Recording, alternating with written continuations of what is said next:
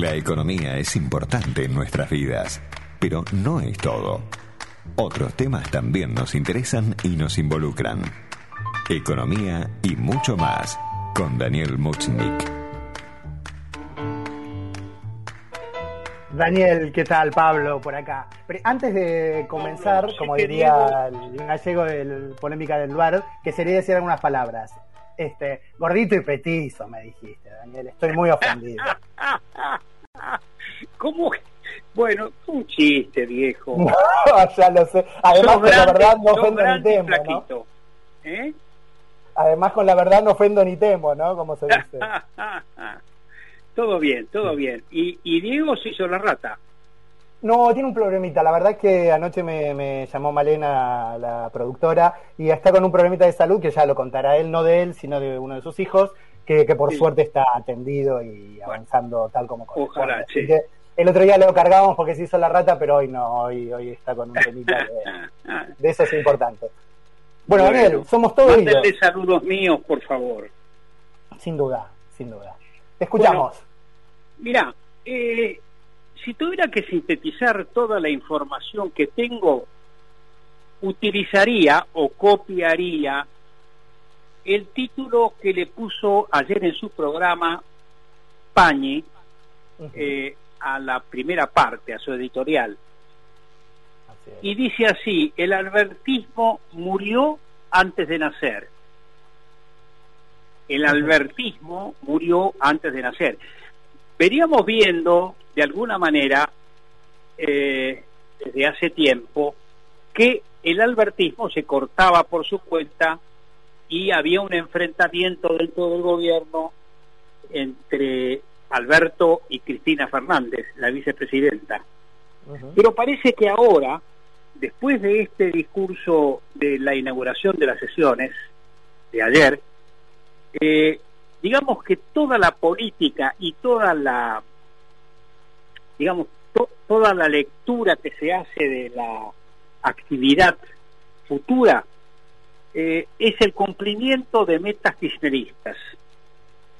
Voy a señalar algunos, algunos temas, algunos temas porque no se puede hablar de un discurso sin decir algunas cosas que son, eh, digamos, la, la síntesis clara. En primer lugar, lo que preocupa es que hubo una señal al Fondo Monetario de que no tiene apuro para acordar. Eh, ¿Cómo lo tomará el fondo, no? El Fondo Monetario se tiró en duda contra la justicia. El poder judicial está en crisis. Es el único poder que parece vivir en los márgenes del sistema republicano. Es muy duro, muy duro contra la corte y contra los y contra los magistrados.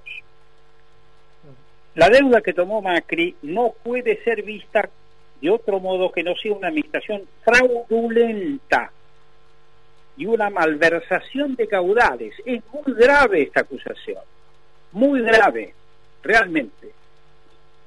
Sí, no sé si eh, escuchaste, le preguntábamos hace un segundo a, Juan Cabandía, el ministro, si políticamente es, es, negocio incluso para el kirchnerismo, para que, vaya preso Macri. Y la respuesta fue una respuesta de mensaje político. Bueno, la sociedad tiene que entender que lo que se hizo fue grave. Eso contesta el ministro. Pero ¿sabes lo que pasa? ¿Sabes lo que pasa? Que que los pueblos no tienen mucha memoria que digamos. Si nosotros nos retrotraemos y hablamos de lo que dejó Cristina Fernández, es mucho más grave de lo que dejó Macri. El gran error de Macri fue no hacer el balance. Esto se lo, se lo dijeron sus consultores. Acordate de quiénes eran sus consultores. Peña por un lado y el ecuatoriano por el otro y por eso dijeron no, no, no vamos a generar grietas, no vamos a generar... Y no se hizo un balance correcto de lo que dejó Cristina Fernández, que fue un país al borde de la quiebra. Eh, con respecto al vacuna gate, como lo llaman algunos, ¿no? A, a los vacunados selectos por el gobierno. Dijo el presidente, no llegué a la presidencia para ser sordo a las críticas bien intencionadas tampoco para dejarme aturdir por críticas maliciosas que responden a intereses inconfesables de poderes económicos concentrados. Otra vez, otra vez los calificativos. Poderes económicos concentrados. Que alguien me explique qué quiere decir poderes económicos concentrados. Eh, si me van a repetir el versito de que eh, son los medios y las y las empresas los que eh, han forjado la, crítica, la, crisis en el país, eh, o no la creo. Bueno, más datos, muchos más datos. Hubo mucha polarización en el discurso de, de Alberto Fernández. Por ejemplo, a lo largo de este año, dijo, algunos sectores se han esforzado por generar incertidumbre y desánimo, lanzando petardos cargados de falacias Guardo la esperanza de que algún día hagan una mea culpa, entierren el odio que cargan y ayuden a levantar los cimientos del país. Hace mucho muchos años, desde mis clases de literatura en el colegio secundario, que no veía una construcción de una frase como esa, ¿no? Mm. Eh, otra, otro dardo. La justicia está en crisis. Es el único poder que parece vivir en las márgenes del sistema republicano disfrutan de privilegios de los que no goza ningún miembro de la sociedad. Hmm. Es muy duro, ¿verdad? Eh, fue un mensaje confrontativo y el objetivo fue preservar la unidad del oficialismo, es decir, no hay albertismo y cristinismo, no, hay cristinismo, hay cristinismo, directamente, ya no hay albertismo, el albertismo desapareció se fumó a partir de estas afirmaciones de Alberto Fernández. Eh, entiendo. el eje del análisis. Eh, quien redactó el, el mensaje fue el propio presidente, pero yo creo que hubo por lo menos cinco manos distintas. A ver. No, no hay coherencia en el discurso. Lo único que hay es ruptura, ruptura y grieta. Ruptura y grieta y, definiciones que ya conocíamos. Es mm. un aval total a Cristina Kirchner eh, en el discurso. Eh, sí, a ver, te, planteo solo un matiz solo para escuchar tu opinión. Eh, decime. a ver, voy a decirlo de esta manera. Yo leí hoy a la mañana algunos análisis que vienen del mundo K, de los moderados K, y decían algo que me, que me ¿Hay hizo pensar, acá? ¿Hay, sí, ¿Hay los, hay, los hay, creo que sí. Pero no, no, es eso, no es eso el, el, objeto de mi pregunta. Tomemos un eh, café con uno de ellos, por favor. Dale, dale, me parece que, que, los hay, pero no importa, no, no, no, los quiero defender tampoco, no, yo no, yo, no participo de ese universo.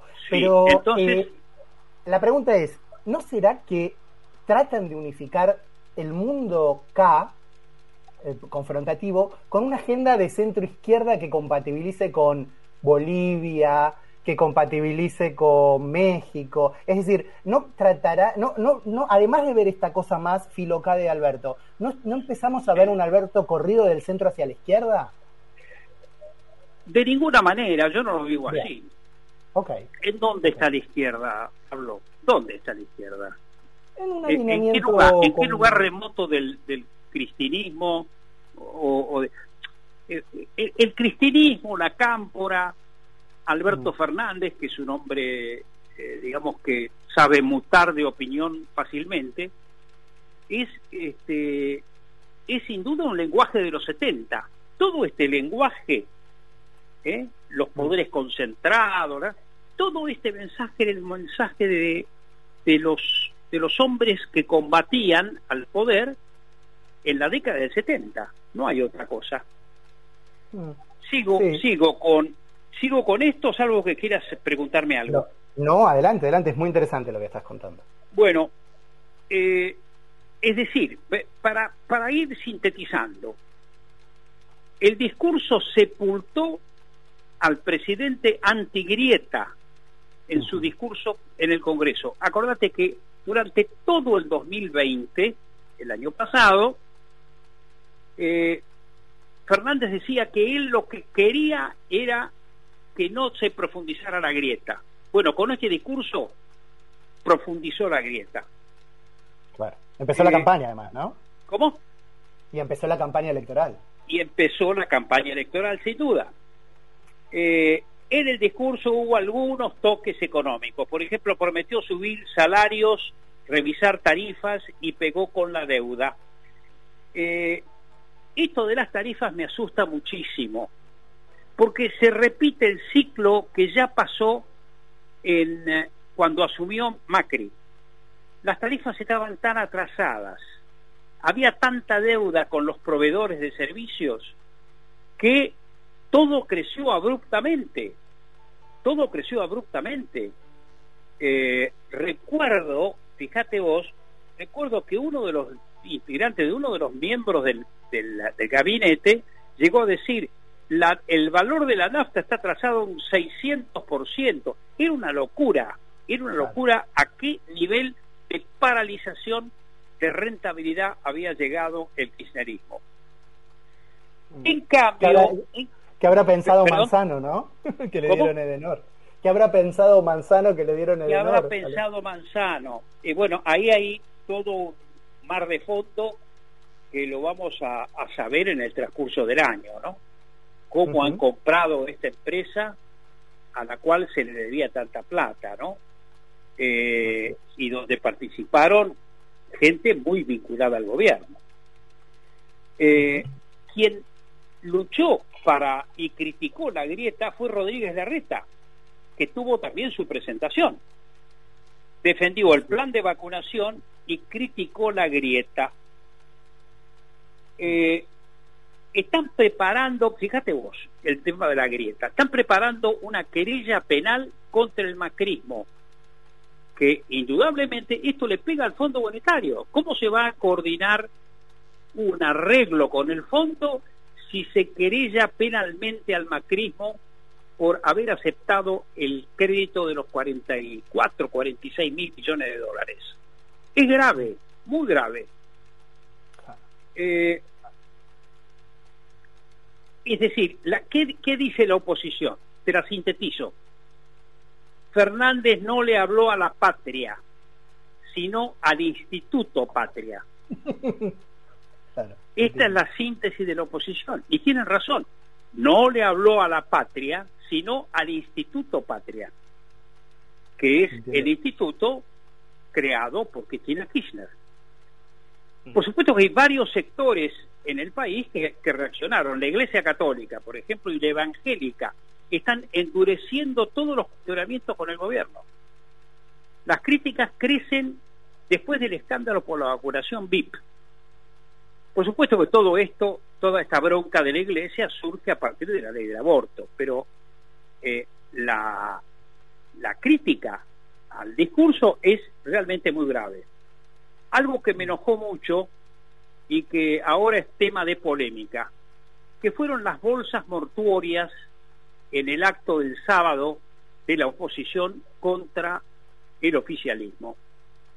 Las bolsas mortuorias. ¿A qué te hace acordar, Pablo? Sí, sí, sí. Varias cosas, incluso hemos visto imágenes. ¿No te hace acordar? ¿No te hace acordar al, al foforito que puso este, este tipo de iglesia? No, no me acuerdo bien el apellido. Herminio Iglesias. Herminio Iglesias, que le puso un foforito y intentó quemar un féretro, como diciendo la oposición está muerta. Mm. Y eso, eso llegó a una eh, al triunfo de Alfonsín directamente. Mm. Yo creo que esta cosa necrofílica es muy mala, es muy eh, es muy grosera. Eh, a mí me molestó muchísimo esto de las bolsas mortuorias me pareció de muy mal gusto. Sí, y además, la grieta, ¿no? Una vez más, la grieta... ¿Cómo? Eh, lo escuchaba, vos lo escuchaste a Pagni, yo también lo escuché, pero antes lo escuché a Novarecio y estuvo Martín Lustó. Y Martín Lustó decía algo muy piola, algo muy interesante. Decía, ah. además de todo, generó el efecto de que estamos hablando de la bolsa y no estamos hablando del vacunatorio VIP. También fue como una medida de marketing político recontra equivocada de parte de la oposición. Sí, Sí, está bien, está bien. Mm. Está bien. Mm. Creo que Martín Lustó le está dando una impronta juvenil a un radicalismo que se quedó en un discurso, eh, digamos, realmente viejo, ¿no? Eh, Daniel, te digo una cosita, viste, estas cosas, sí. Corbalán las maneja con, con maestría, yo soy un novato en el asunto. Tenemos un minutito, ¿querés hacer un cierre de la columna? Quiero hacer un cierre de la columna diciéndote que, que en su discurso, Kisilov dijo esta irónica frase que queda para la historia. No vamos a poner a Interpol para controlar cada jeringa. Mm. Es de un cinismo eh, realmente muy, muy, muy serio, muy, muy llamativo. Eh, la investigación sobre las vacunas VIP de ninguna manera lo dice. Sí dice que va a poner a Interpol para controlar cada jeringa. Así es. Con esto cierro. Genial, Daniel Mulchnik. La verdad es que es un gusto que nos damos. El matiz de polémica que planteé es parte de picantearla y que los oyentes escuchen también que esto es una ventana abierta y, podemos dialogar siempre con respeto, que me parece que es tan importante en este país. Te agradezco mucho, un abrazo y la seguimos el. Te mando un abrazo, Pablo. Abrazo grande. Ventana abierta.